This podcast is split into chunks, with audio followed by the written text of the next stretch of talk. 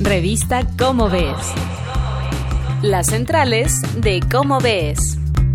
Racismo, discriminación que persiste. Hola amigos de Radio UNAM, ¿cómo están? Yo soy Claudia Gesto y esto es Las centrales de la revista Cómo Ves. Y como en cada ocasión me acompaña Sergio de Régules. ¿Cómo estás, Sergio? Claudia, querido público, hoy estamos aquí para hablar de un artículo que se titula Racismo, discriminación que persiste. Es de Guillermo Cárdenas y salió en el número 223 de Cómo ves de junio de 2017. Todos estos artículos de los que hablamos aquí los pueden encontrar en la página de la revista, como ves.unam.mx, además de los últimos eh, varios números desde marzo hasta agosto por lo menos completamente gratis para leerse online en la página de Cómo ves. En este artículo Guillermo habla de un tema que es muy pertinente hoy en día, que es el racismo, pero él lo centra en el racismo en, en México. Y para eso consultó varios estudios y además a varios especialistas en ciencias sociales. Y encontró un estudio de BuzzFeed eh, que, donde se analiza las revistas mexicanas, muchas revistas que se venden mucho en México para ver si hay algún indicio de que en México persista un problema de racismo.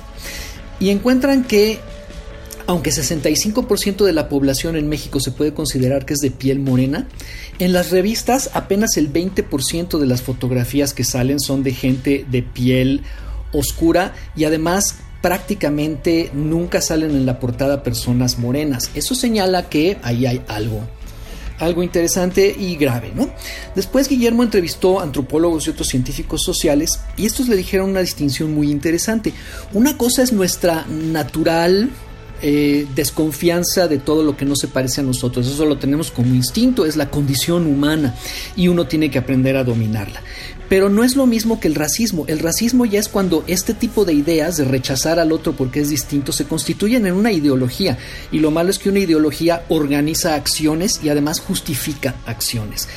Eh, y estos, eh, estos científicos sociales le señalan a Guillermo que posiblemente ya la idea de racismo como ideología proviene de cuando nacieron los, las naciones modernas, cuando después de los reinos y todas estas cosas empezaron a constituirse los países en la versión moderna, que necesitaban una especie de mito para distinguirse de los demás y así muchos países adoptan la idea de que nosotros somos mejores, nuestra gente es indiscutiblemente superior a los demás y de ahí derivan un montón de problemas.